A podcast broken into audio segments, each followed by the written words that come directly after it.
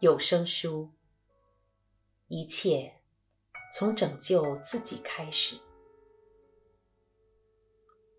够了，够了，这一再重复的模式，今天就是它了结的时候了。我不再上当了。就在此时此刻，你与叛逆的佛心之间，电路接通了，寻找个人解脱的心苏醒了。你正走在通往自由的道路上。对于决定踏上佛法这条心灵之道的人来说，这会是一条什么样的旅程呢？究竟会体验到什么呢？必须做些什么，或遭遇到什么？而这一起又给我们带来什么样的改变？佛法之道有它的学习曲线，就像人生一样。当我们是个孩子时，父母会照顾我们。一旦我们能够独立自主，就进入了一个新世界。一时之间，我们要面对所有的挑战。新工作必须上手，人际关系必须处理，还有时间、金钱和家庭等着我们安排。一开始。我们可能会被压得喘不过气来，不确定自己到底有没有办法搞定这一切，也没有把握明天过后，甚至明年过后，这一切会不会变得容易一点？我们不晓得，因为我们从来没有经历过这一切。过去从没处理过这么大的问题，所以没有什么可以参考的依据。因此，刚开始时，父母、家人、前辈和朋友会帮助我们，给予我们支持和鼓励。不过，我们心里明白，终究得自己。面对这一切，无可回避。同样的，在心灵的道路上，一开始我们都所知不多，但只要继续下去，随着所学增加，就会越来越驾轻就熟，越来越有信心。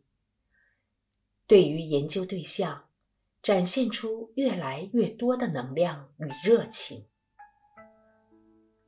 一般来说，我们的研究对象就是心，尤其是我们自己的心。虽然传统学习方式中有一部分要跟老师一起研读、修学等等。但在这条道路上，最关键的那部分，还是在于实际操作，也就是要直接面对、探索、关照自心与体验。一旦我们开始研究自心，就会开始了解。自心的运作方式，我们会发现其中有一个因与果的定律。我们会发现某些行为会产生痛苦，而某些行为会带来快乐。一旦了解了这一点，我们发觉，只要停止制造痛苦的因。就能止息痛苦，同时，在我们心中，我们将会越来越清楚地看到整个心灵档案。这意思是，我们开始观察到那不断一再重复的思想模式和感受模式。我们发现自己和世界的关系和互动总是那么老套。不难预料，我们也慢慢发现，这心中所显现的一切都转瞬即逝，如此短暂。然后，到了某个程度，我们将会开始瞥见自心的大全景，灿烂的觉性。它是那些闪现的想法和情绪的源头。这是你第一次看见心的真实本性，是这条路上的一个里程碑。你体验到了自由解脱的滋味。话说回来，初入门的学习是很重要的，因为它就像是一张好地图，可带你一窥整趟旅程的脉络。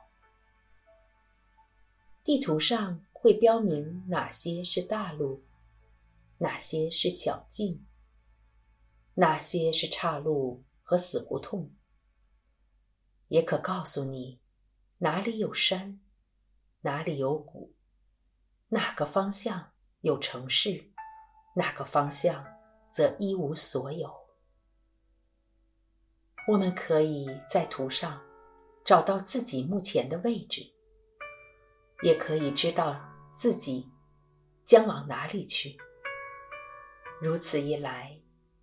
我们就知道怎样为未来的每一段行程做准备。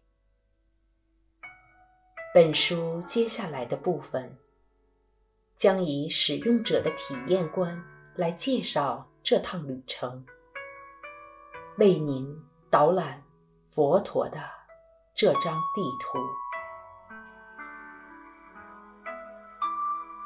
我们知道自己的目的地。是自由解脱，而要了解何谓自由，自己又是如何不自由，端赖于观察研究我们的自信。一开始要进行的是一些基础课程的学习，在这段期间，我们。将面对一些人生的真相，体验到生而为人的处境。如果这段学习的学习能够真正进入你心中，那将会产生一股转变的力量。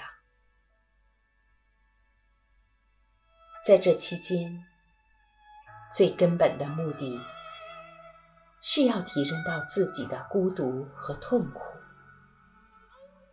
并且了解到，转化生命的力量一直都在我们自己手中。因此，这条道路的起点是以对自己的醒思以及建立起动机作为开始，接下来才开始学习。如何在自心下功夫的各种方法。